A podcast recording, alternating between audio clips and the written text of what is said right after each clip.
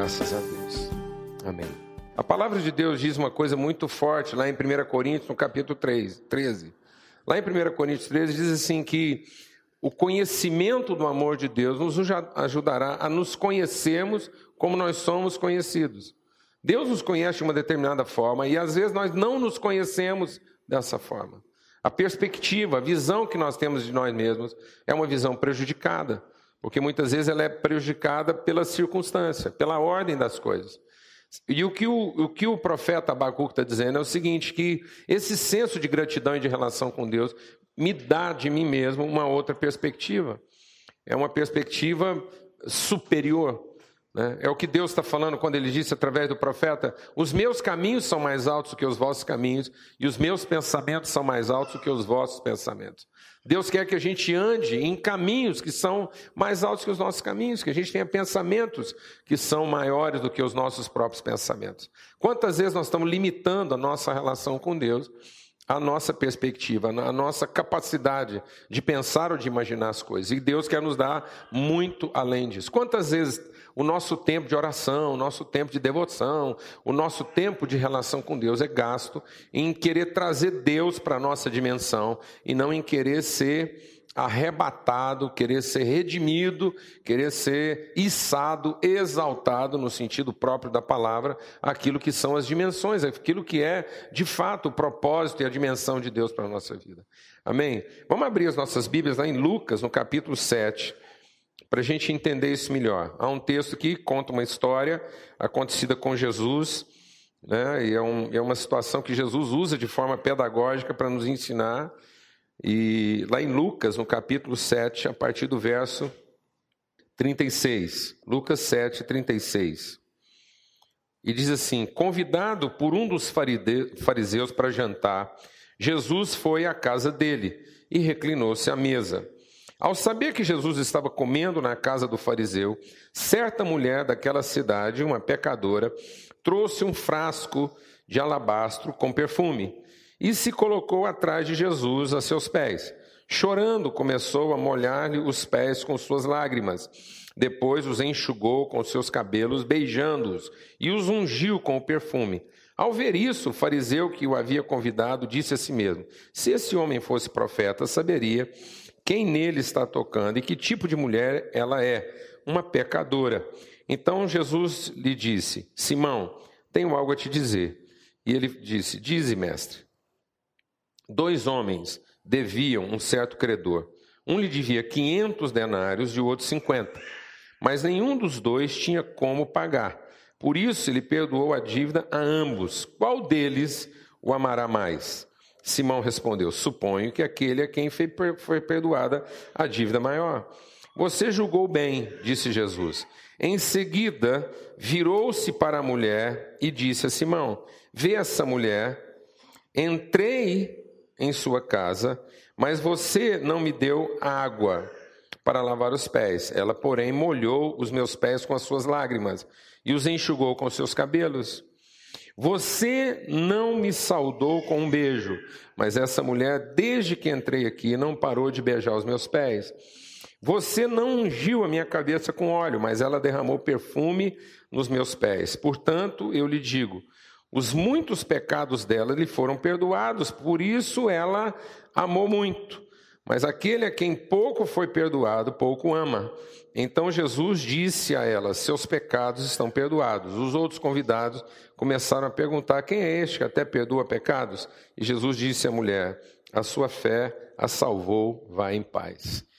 Oh Deus, muito obrigado por esse tempo, obrigado pelo privilégio da gente estar aqui uma vez mais em comunhão, em relacionamento, em família, poder sentar à volta da mesa que o Senhor prepara eh, sempre diante de nós e repartir a tua palavra, aprender do Senhor.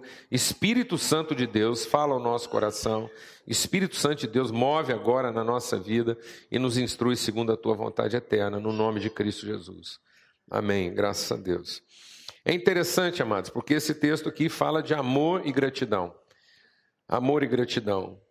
É, e às vezes a gente não tem muito assim a tendência de associar essas duas coisas. Eu creio que é, qualquer um aqui, se a gente perguntasse para qualquer um, todo mundo aqui quer viver Um grande amor, né? Todo mundo quer viver uma experiência de amor. Nada, nada é mais comum no coração da pessoa, do ser humano, do que amar e ser amado. Todos querem viver isso, todos querem se sentir amados e todos querem viver uma experiência de amor. Amém? A vida não faz sentido sem amor. Nada na vida da gente faz sentido sem amor. E mesmo que a pessoa tenha muitas ambições na vida, ela percebe que quando ela consegue alcançar tudo aquilo que ela ambicionou, aquilo não faz sentido se ela não pode confiar na relação, se ela não, não tem confiança de se sentir amada. Aliás, tem muita gente que depois de alcançar tudo, percebe que agora que ele tem tudo o que ele queria, ele não confia às vezes nas relações, porque pensa que as pessoas só estão com ele por algum tipo de interesse, né? E algum tipo de, de negócio. Por quê? Porque no fundo, né, todos nós é, à medida que a vida avança, todos nós queremos conhecer isso, queremos reconhecer uma relação que seja permanente, uma relação que seja é, é, forte, consistente. Todos nós queremos isso. Isso é, isso é o anseio maior do coração do homem, é o amor. É, é, é realmente é o que vai dar sentido a toda a nossa existência. É corresponder. Né? O homem, o homem por natureza é um ser relacional. Ninguém nunca vai se dar bem é, solitariamente. Ninguém nunca vai entender o sentido da vida, ninguém nunca vai completar a sua trajetória humana sem uma relação que, que seja correspondente. Tanto que o primeiro diagnóstico que Deus fez a respeito do homem, quando Deus criou o homem, o homem tinha tudo. Né? É, é muito importante eu entender a narrativa lá de Gênesis, é muito importante eu entender a narrativa de Gênesis e, e, e, entender aquilo como uma narrativa pedagógica. Tem gente que olha para a narrativa de Gênesis e quer encontrar ali uma narrativa científica. Não, a narrativa de Gênesis ela tem apuro científico, mas ela tem propósito pedagógico. Ela nunca foi escrita para justificar a ciência. Ela não contraria a ciência, então a ciência percebe que tudo aquilo que a ciência diz não é contrário, não há, não há uma, uma, incompatibilidade, mas o propósito toda a narrativa de Gênesis é pedagógico, é fazer a gente entender o sentido da nossa existência e de toda a criação de Deus. E aí o que, que acontece? Quando você olha para Gênesis, Deus faz um homem que tem tudo, tem tudo, ele tem Deus. Todo mundo aqui quer ter, quer ter Deus na vida e você está aqui porque você quer ter Deus. E você quer estar bem. O homem tinha estava bem. O homem tinha Deus, tinha saúde, tinha bens. Naquele, naquele tempo ele era dono sozinho de tudo. né? ele, era o, ele era o único latifundiário. Então ele não tinha, não tinha nem cartório, porque ele não precisava registrar as terras dele, porque era tudo, não tinha, não tinha limites para o homem. Ele dominava sobre tudo, ele, se ele queria ter animais, ele era, ele era o senhor de todos os animais, ele era senhor de todos os rios, de todas as nascentes, de todos, sozinho e estava tudo certo. E, e, né, ele tinha mais do que um, um Yorkshire em casa para um pet. Então, ele não precisava ir em pet shop, estava tudo certo. Mas o que ele não tinha? Apesar de ter Deus, apesar de ter tudo, o que, que ele não tinha? Ele não tinha uma relação onde ele pudesse entender e viver o que o amor é. E Deus olha para o estado daquele homem e vê que ele padece de uma da pior doença que o ser humano pode padecer, a solidão. Né, a pior, a pior desgraça do homem não é a fome, a pior desgraça do homem não é a, a miséria, a pior desgraça do homem não é a falta de, de saúde, a pior desgraça do homem é o quê? A solidão. Dá para enfrentar alguma dificuldade de saúde se a gente tem uma mão para segurar, amém, amado? Dá para ficar assim com um pouco menos de dinheiro se a gente tem uma relação, né? A gente supera muita coisa quando a gente realmente entende que ama e é amado. Agora veja aqui, a palavra de Deus está dizendo que amor está profundamente ligado à gratidão. Jesus está dizendo algo muito profundo para nós. Ele diz assim: quem não é grato nunca vai amar bem. Amém, mano? É interessante isso, né? Porque às vezes a gente espera amar para ser grato, né? E aqui Jesus está dizendo que a gente precisa aprender a ser grato para poder o quê? Amar. Então, às vezes a gente acha que vai vai ter esse senso de gratidão e de alegria quando a gente encontrar um verdadeiro amor, não é verdade? Você não, você não acha muitas vezes que quando você realmente encontrar o grande amor da sua vida e você encontrar uma relação de amor muito forte, então aí você vai conseguir ter uma gratidão maior. Amém? Você vai conseguir ser mais agradecido. Não, Jesus está dizendo o contrário. Se eu não sei ser agradecido, eu nunca vou ser uma pessoa que consegue viver uma relação plena de amor. Amém, mano? Às vezes a gente está esperando uma experiência de amor para poder viver uma experiência de gratidão. E Jesus está dizendo o seguinte: se você não viver, tiver uma experiência de gratidão, nunca o amor vai fazer sentido para você. Amém?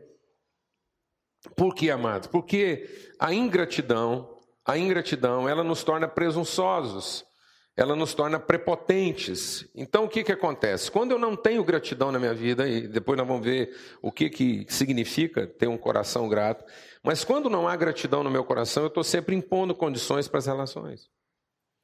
As relações da minha vida são sempre condicionais, são sempre relativas, nunca são absolutas e elas são sempre comerciais. Sabe o que acontece quando eu não tenho gratidão no coração? Eu estou sempre impondo as minhas condições à relação. E como as relações teimam em não se sujeitar às minhas condições, amém? Amém, amado? Parece que as relações insistem em não se sujeitar às minhas condições. Alguém sabe o que eu estou falando? Não? Parece que a vida ela é insubmissa ao meu, à minha capacidade de controle. Parece que a vida não quer ser aquilo que eu queria que ela fosse. Amém? Então, essa, essa falta de gratidão faz com que eu imponha condições para a vida que não são as condições que a vida tem ou que a vida quer. E isso, amados, faz com que a minha relação com as pessoas e com a vida seja uma relação doentia a partir de mim. Às vezes eu estou achando que as minhas relações com as pessoas são difíceis a partir delas, e não são. As maiores dificuldades que eu tenho relacionais são a partir de mim. Os principais desafios das relações, muitas vezes, são desafios que eu mesmo imponho a partir de um coração o quê? A partir de um coração que não que não agradece, que não que não tem gratidão, a partir de um coração que impõe as condições para as relações. E aqui Jesus está dizendo o seguinte: olha, aquele Aquele a quem muito se perdoa, aquele que é grato, aquele que tem muito para agradecer, esse não tem dificuldade de amar. Mas aquele que não tem o que agradecer, esse sempre vai ter muita dificuldade de amar. Amém, amados? Amém. Deus quer que todos nós aqui tenhamos assim uma vida de muito amor, de, de, de, de relacionamentos bem-sucedidos. Mas isso passa pelo nosso senso de gratidão. É interessante porque lá em Mateus, no capítulo 24, Jesus diz uma coisa muito forte. Ele diz assim: nos últimos dias, as pessoas vão ficar tão cheias de direitos que o amor se esfriará do coração de quase todo mundo. A Bíblia não diz que o mundo vai se encher de maldade. Sabe o que vai ser a maior dificuldade nos últimos dias? A maior dificuldade dos últimos dias não é a quantidade de gente ruim que vai aumentar no mundo.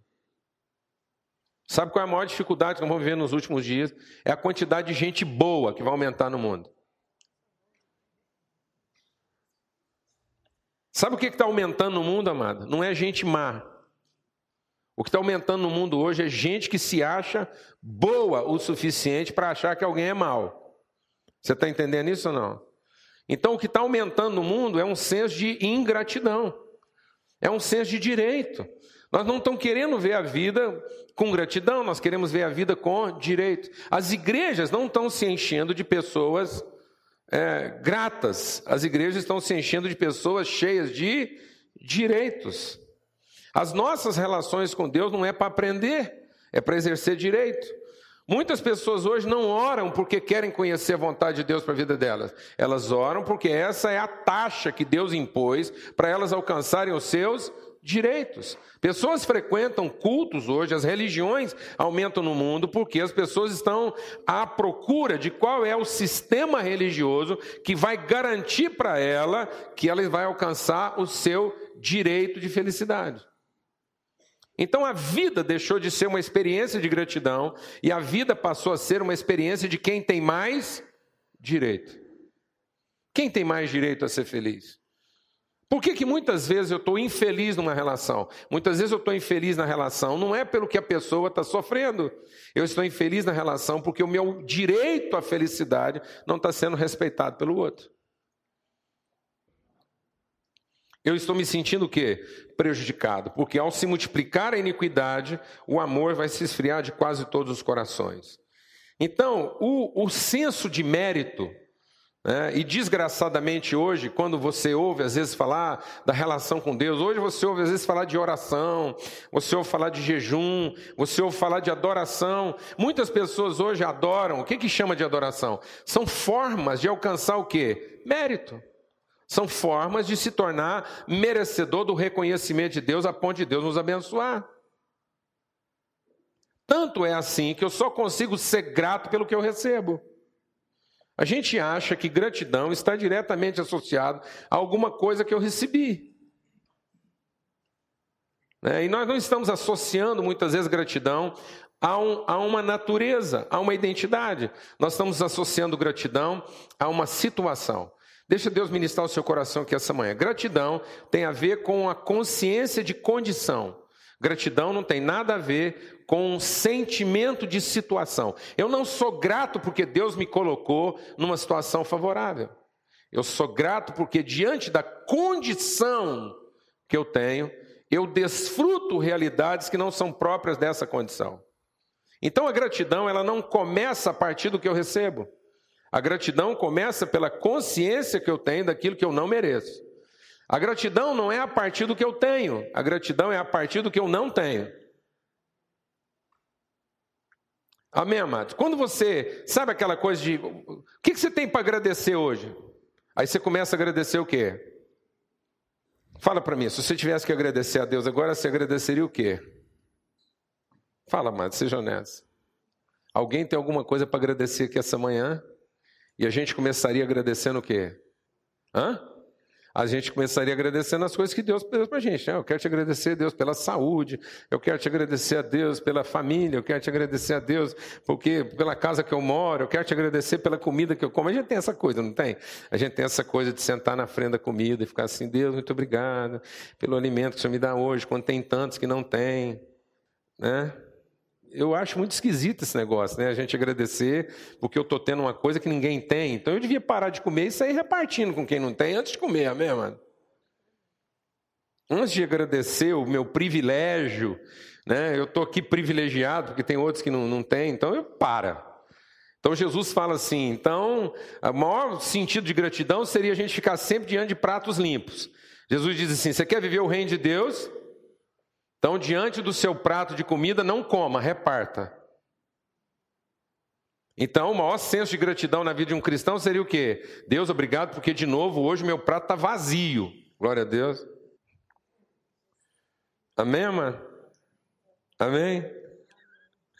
Eu te dou graças porque hoje eu tenho bem menos no meu prato do que eu tinha ontem. Isso é sinal de que eu encontrei mais gente para repartir antes de comer. Glória a Deus, amado. Amém? Mas não é assim que funciona, porque a gente está sempre agradecendo o quê?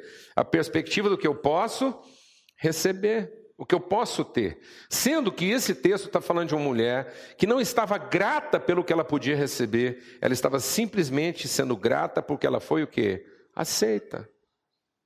Ela foi recebida. A gratidão dela não vinha do que ela recebia, a gratidão vinha do que ela não tinha. Ela era grata pelo que não tinha. Ela era grata pelo fato de que ela finalmente reconheceu que ela não era. Ela era uma pecadora, ela era uma, uma, uma excluída, e de repente ela está sendo o quê? Recebida, aceita, acolhida. Então a gratidão vem muito mais do senso da relação, o privilégio da relação, do que propriamente do senso do benefício, da posse, do bem, do favor recebido. Amém, amados? Está me entendendo isso ou não? Por que, que então muitas vezes a gente não consegue viver uma relação de amor? Porque a gente está sempre vivendo relações na perspectiva do que nós podemos receber. Do que, que nós podemos ter a partir daquela pessoa. E aí a nossa relação vai ser tanto mais prazerosa para nós, quanto mais coisas eu percebo que eu recebi. Alguém está entendendo o que eu estou dizendo ou não, mano? E é por isso que as relações nunca serão boas o suficiente. Porque a pessoa sempre estará em falta conosco, dentro daquilo que foi a nossa presunção. A ingratidão nos torna presunçosa, a ingratidão nos torna arrogantes, a ingratidão nos torna insensíveis. A gente não é capaz de perceber nem os movimentos de Deus. Aquele homem fariseu, ele era um homem insensível, controlador. Era um homem que achava que podia controlar Deus. Eu quero te contar uma experiência muito interessante da minha vida, muito particular, muito íntima, mas muito interessante. Quando eu fui morar no Reino Unido em 2010, aconteceu uma coisa muito singular. E na época que aconteceu, eu compartilhei com muita gente, porque eu achei que aquilo tinha sido assim, uma benção. Até eu acho que eu achei isso em função de um coração grato. Eu estava tão grato a Deus por tudo que estava tudo certo. É que eu fui morar num bairro na Inglaterra muito inglês. Muito inglês. Eu era o único estrangeiro ali, em alguns quilômetros de distância. E bem inglês mesmo, é uma região próxima de Londres, é nos arredores de Londres, onde só mora ingleses. E ingleses, assim, de uma certa elite social. E foi a casa que Deus proveu para mim, mudei com a minha família toda, nada meu lá combinava com aquele bairro. O carro que a gente usava não tinha nada a ver, porque o carro que eu fui usar lá era um, um carro que foi cedido por um mecânico. Tinha um, amigo mecânico de uma outra cidade e ele tinha um carro lá encostado, uma van encostada. E que estava lá assim, entre né, a, a, vida e a morte, estava essa van lá. Ele, tava, ele ficou com dó de descartar ela para o desmanche, me cedeu o carro. Como ele era mecânico, a parte invisível daquela van estava funcionando bem, mas a parte visível dela estava assim, não combinava com o meu bairro, não combinava. E, beleza, aquela vanzona estacionada, aí eu, é, a, a Lana, as meninas, essa van era para carregar o povo, e aí para andar ali nos arredores, eu comprei um carro vermelho Ferrari, que eu paguei nele mais ou menos é, em torno de dois mil reais. E eu comprei ele para funcionar um ano. Porque lá na Inglaterra existe uma avaliação que é feita no automóvel e, e ele, ele, só pode rodar se ele está kits com essa avaliação. Você leva ele numa oficina autorizada lá, eles fazem uma avaliação e diz se o carro pode rodar ou não. Então eu não comprei o carro, eu comprei o documento que autorizava esse carro a rodar um ano, porque eu sabia que depois de um ano eu, ele ia acabar. E de fato, eu ia ficar lá até janeiro, quando foi em dezembro, o carro morreu. Morreu assim, de forma irrecuperável. E tanto que eu vendi ele por 100 reais. Né? Eu vendi ele pelo frete dele ir para o desmanche. Mas enfim, eu cheguei lá nessa região, vestido desse jeito, Três semanas que eu estava morando lá, os vizinhos me convidaram para ir para o bar com eles. Um rito sagrado lá da vizinhança, porque aquilo é um rito sagrado.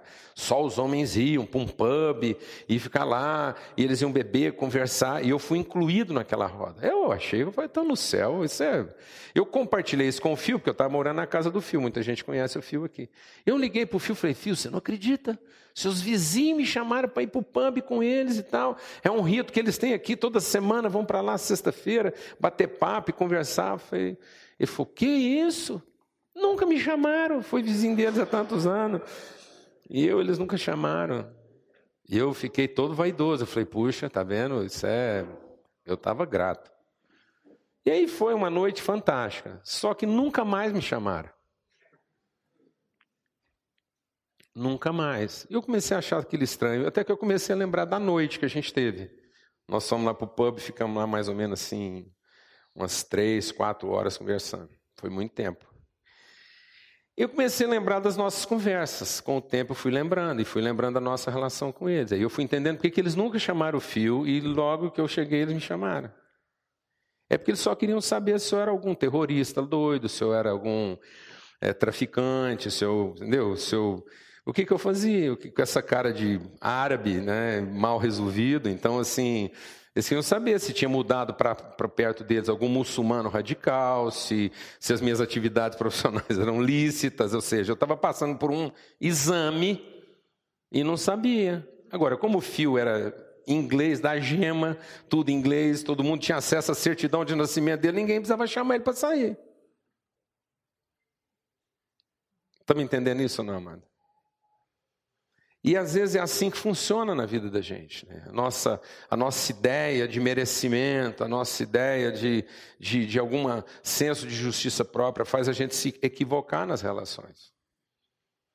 A gente se equivocar a respeito de nós mesmos, a nossa presunção, a nossa insensibilidade. E é o que aconteceu com aquele fariseu. Aquele fariseu tinha, tinha uma perspectiva o quê? Obtusa, uma perspectiva equivocada da vida. Ele não conseguia ter acessibilidade, ele podia ser facilmente ludibriado com as circunstâncias, como ele foi. Ele imaginou uma coisa e deu outra totalmente diferente. E às vezes na sua vida, na minha vida, nós estamos fazendo a mesma coisa. A gente acha que consegue colocar Deus numa garrafa. A gente acha que vai chamar Deus para a casa da gente e examinar para ver se Deus funciona direitinho como a gente quer que ele funcione e para ver se ele pode continuar sendo o nosso Deus. Às vezes você vem numa reunião como essa e você não vem para conhecer a Deus, você vem para examinar Deus. Examinar se a reunião é confiável. Examinar se você pode colocar aqui suas fichas. É isso que o fariseu estava fazendo. Então não é qualquer lugar que serve, não é com qualquer condição que serve, porque a gente está sempre tentando ficar o quê? No controle. Então não se iluda. Aquele homem chamou Jesus para casa, aquele homem gastou um jantar com Jesus, mas ele não gastou tudo. Ele gastou o que dava para gastar. Ele investiu o que dava para investir, porque ele estava querendo avaliar se Jesus era realmente aquilo que ele pensava que Jesus devia ser. Ele não estava interessado em conhecer Jesus, ele estava interessado em saber se Jesus se enquadrava aos padrões que ele estabeleceu para Jesus. Quantas vezes, amados, nós estamos perdendo a oportunidade de ver Deus agir na nossa vida, sabe por quê? Porque Deus veio para a nossa vida, Deus aceitou o nosso convite de jantar em casa, mas Ele não se enquadrou nos nossos padrões. Aquilo que Deus está propondo para você como solução não é aquilo que você esperava que um Deus propusesse. Alguém está entendendo o que eu estou falando? Porque a gente simplesmente diz assim: se Deus fosse realmente Deus, e se Ele fosse a pessoa que eu imagino que Ele é, e se Ele tivesse realmente no controle das coisas como eu imagino que Ele deveria estar, Ele não estaria agindo dessa forma e nem estaria me submetendo aos constrangimentos que Ele está me submetendo. Se Deus fosse Deus, Ele não deixaria essa mulher entrar na minha casa e tocar nele antes de mim. Ele não deixaria alguém que merece menos do que eu receber mais do que eu estou recebendo. Você está entendendo o que eu estou falando ou não, amado? Porque a gente sempre pensa que as soluções de Deus vão começar a partir de onde? De nós que estamos pagando o jantar.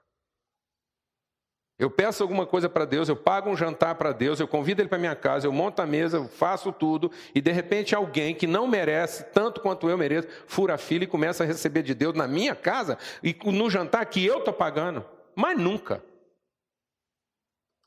Alguma coisa errada está acontecendo. Por quê? Porque a nossa ideia de gratidão vem sempre daquilo que eu tenho para receber. E não uma gratidão que é a partir daquilo que eu não tenho para receber. A gratidão, por isso que o Abacuque diz: ainda que a figueira não floresça, ainda que não haja gado no pasto, ainda que não tenha vaca no curral, ainda que não haja fruto na, na oliveira, eu me alegrarei em Deus, o Deus da minha salvação. Porque gratidão, amado, vem de um senso de salvação e não de merecimento. Eu só vou viver uma relação de amor quando eu for entender que eu, eu sou salvo. Eu só vou conseguir amar um amigo quando eu sou salvo. Salvo, eu entendo o seguinte: olha, está aqui um salvo. Eu sou um salvo, eu sou um resgatado. Eu, eu não era para estar tá aqui. Não era para eu estar tá vivendo essa situação.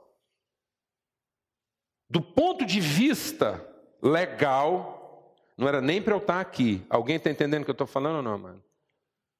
Então, de qualquer forma, eu estou grato de participar dessa situação. Ainda que ela seja um problema, ainda que eu tenha aqui mais é problema para resolver do que solução para desfrutar, eu estou grato de estar tá vivendo esse momento. Por isso que Paulo, escrevendo aos Tessalonicenses, ele diz: sejam sempre alegres. E sabe qual é o sentido de estar sempre alegre em tudo? É ser grato em todas as coisas. Então sejam sempre alegres, sendo sempre gratos em toda e qualquer situação. E ser grato em toda e qualquer situação não é porque eu tenho algo para agradecer. Eu sou grato justamente porque eu não mereço receber qualquer coisa. Então eu estou no lucro sempre. Amém, amado? Amém, amados? O homem ingrato é aquele que está no lucro. Quem entende isso vai viver um grande amor. Quem não entende isso nunca vai amar completamente, porque vai sempre negociar. Quem não tem gratidão no coração nunca vai amar completamente, porque vai sempre negociar suas relações, vai sempre impor condições para as relações. Amém. Isso não quer dizer, amados, que eu vou ser promíscuo. Quando eu estou falando de não negociar, não é uma relação promíscua. Jesus não tem uma relação promíscua conosco. Mas, ao mesmo tempo, não é uma relação negociada. É uma relação honesta, é uma relação transparente, é uma relação que está pronta para toda e qualquer situação. Eu não tenho que me promiscuir com as pessoas, eu não tenho que aceitar as condições, mas eu tenho que me submeter à relação. Eu estou vivendo uma relação difícil, então eu vou encarar essa relação difícil. Eu estou pronto para ela. Eu vou sofrer o ônus da relação, porque eu tenho um coração grato. O que, que acontece? Quando a gente começa a negociar tudo, então aquelas relações que são mais difíceis vão sendo deixadas de lado. Eu vou negociando sempre para ter e ficar com as relações mais fáceis. E isso revela em nós o quê? Uma insensibilidade, uma crueldade. Quem não tem um coração grato, sem perceber, vai ficando cruel. Quem não tem um coração grato, deixa de fazer justiça para fazer juízo. Eu estou mais preocupado em julgar as pessoas do que em fazer justiça com as pessoas. Eu estou mais preocupado em evitar o que as pessoas podem me causar de dano do que sofrer o dano para ensinar para as pessoas o que elas precisam aprender. Às vezes, amados, nós temos na nossa vida algumas relações que são custosas. Custosas, são relações difíceis. Mas se eu não tiver gratidão, eu nunca vou enfrentar essas relações. Por quê? Porque eu vou preferir evitá-las. Eu vou evitá-las, eu vou descartar essas pessoas da minha vida, eu vou ignorar, quer saber de uma coisa? Não quer, não quer, um abraço. E às vezes eu não quero sofrer o ônus da relação difícil. Gastar tempo, orar, estar disponível, estar atento, corrigir. Que coisa mais custosa do que corrigir uma pessoa, mano? Que coisa mais custosa do que corrigir uma pessoa? Que coisa mais custosa do que ensinar alguma coisa para alguém que tem dificuldade de aprender?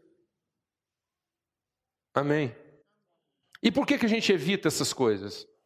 Por falta de gratidão. Porque eu estou sempre escolhendo aquilo que é mais conveniente, aquilo que é mais fácil. E sem perceber, eu vou ficando cruel. Eu vou ficando crítico. O que, que é o crítico, amado? O crítico é o profeta sem misericórdia. O crítico é o profeta sem esperança. Ele consegue ver o problema, ele consegue identificar, ele tem a percepção, ele tem a clareza do que está acontecendo, mas ele não tem misericórdia. Ele não tem compaixão, porque não tem o quê? Gratidão. Ele consegue resolver o problema mais rápido que todo mundo. O crítico resolve o problema mais rápido que todo mundo. Por quê? Porque ele não quer sofrer o ônus. Agora veja o tempo que Jesus está gastando. Jesus foi lá na casa daquele homem, sabendo que aquele homem era o que era, foi lá gastar tempo com ele. Mas Jesus não podia faltar aquele compromisso. Sabe por que Jesus não podia faltar aquele compromisso? Deixa Deus ministrar o seu coração. Por que, que é importante você jantar na casa do chato?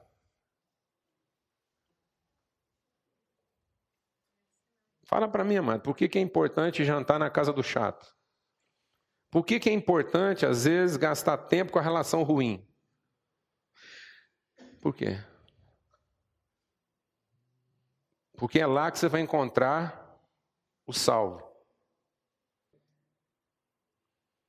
Quando aquela pecadora ficou sabendo que Jesus estava jantando com o chato, ela falou: tem chance para mim. Glória a Deus, amado. Glória a Deus, amado. Foi lá que a pecadora foi encontrar com Jesus. Amém? E às vezes a gente evita alguém, evita alguém que não nos merece, e aí, ao evitar a pessoa que não nos merece, a gente perde o encontro com a pessoa que a gente de fato podia amar. Por conta do nosso senso de juízo, por conta do nosso senso de direito, nós perdemos a relação do amor. Se Jesus não vai àquele encontro porque o cara era chato, ele não teria perdido a oportunidade de encontrar com o fariseu. Ele teria perdido a oportunidade de encontrar com quem, amado? Com a mulher, com a mulher pecadora, porque foi lá que ela foi encontrar com ele. A Bíblia diz: quando ela ficou sabendo que Jesus ia jantar na casa daquele homem, ela falou: é minha chance de ir lá encontrar com ele. Amém, amado? Até porque ela sabia muito o endereço. Amado, o pecador sabe onde o chato mora, amém? Se tem uma coisa que o pecador sabe onde fica, é o endereço do crítico, não é?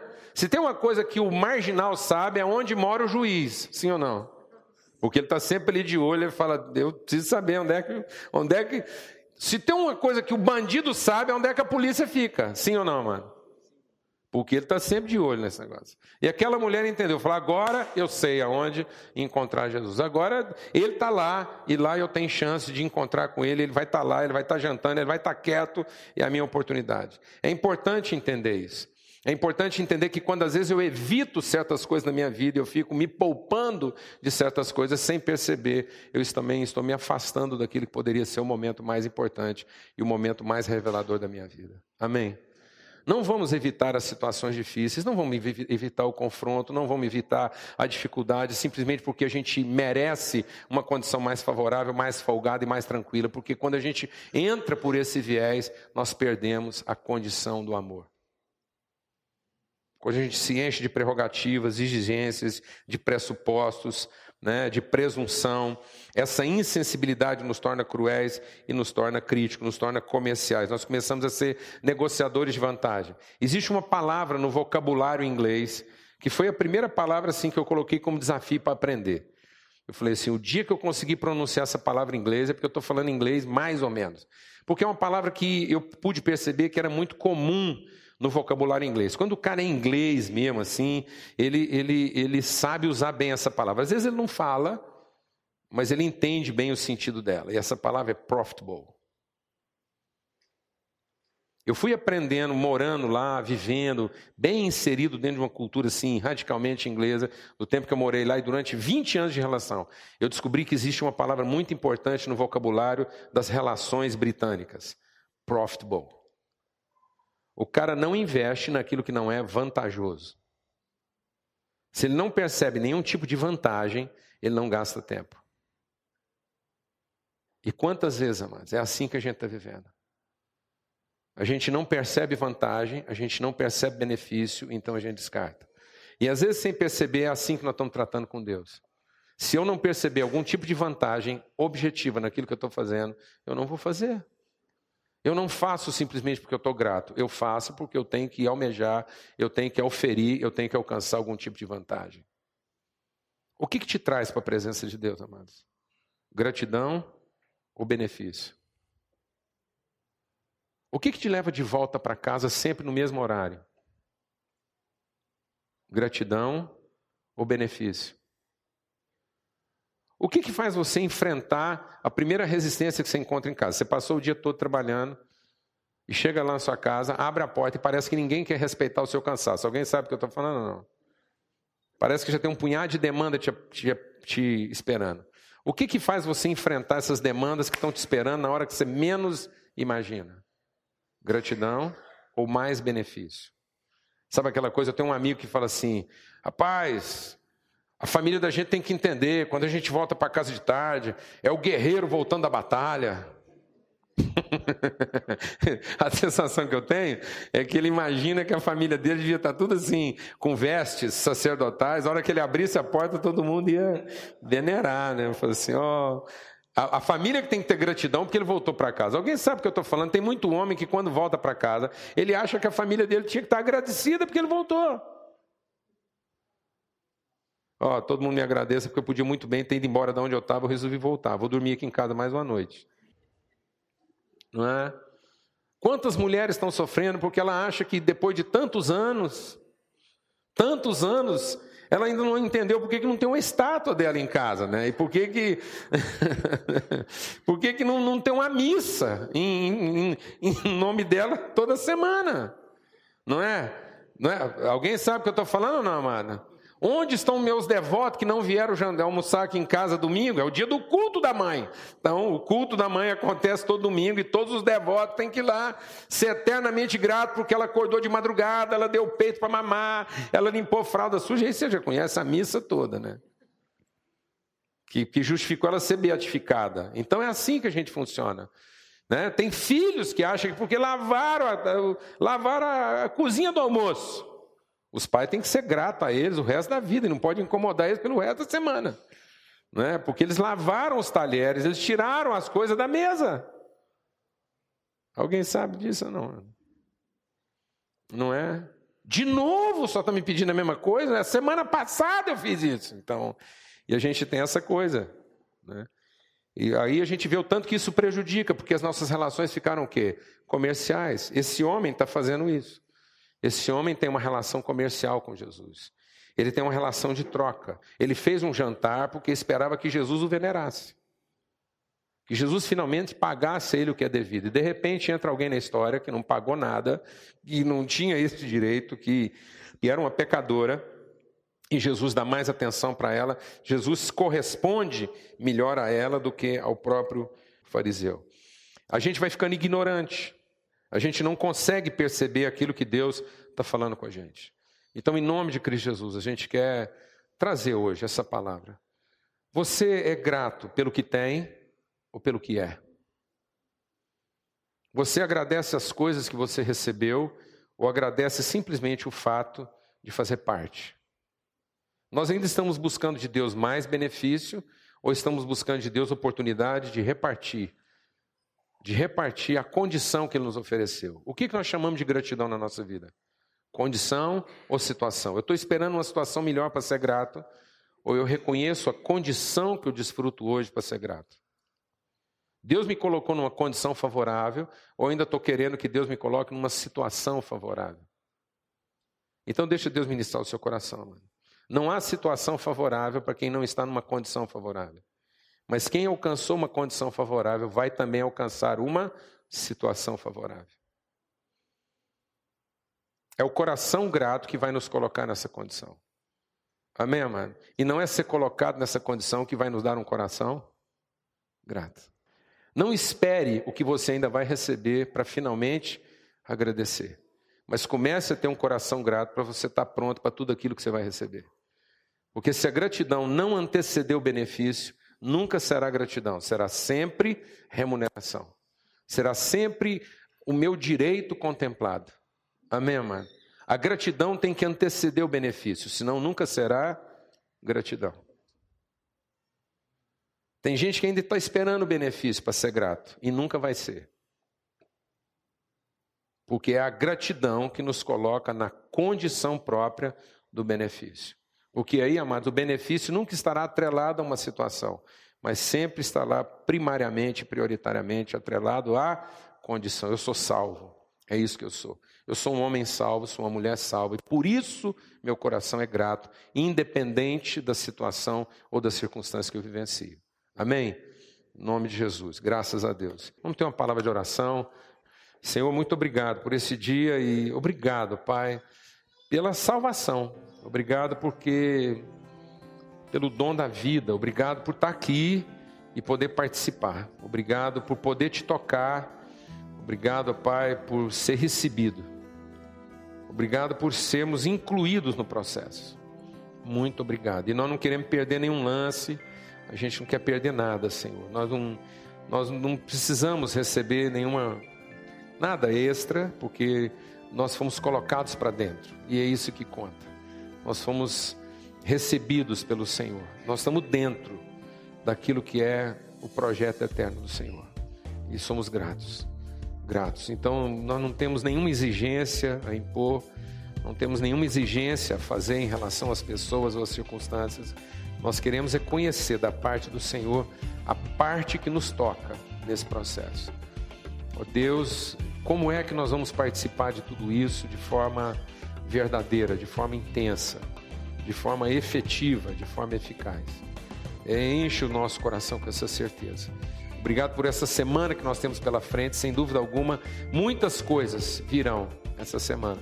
E nós queremos enfrentar todas elas com gratidão, com um coração alegre, porque certamente essa alegria, essa gratidão vai nos conduzir ao lugar.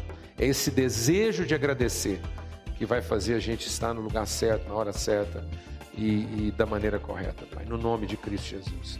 Que o Senhor faça resplandecer sobre cada um de nós o seu rosto e nos dê paz. No nome de Cristo Jesus. Amém. Amém. Graças a Deus.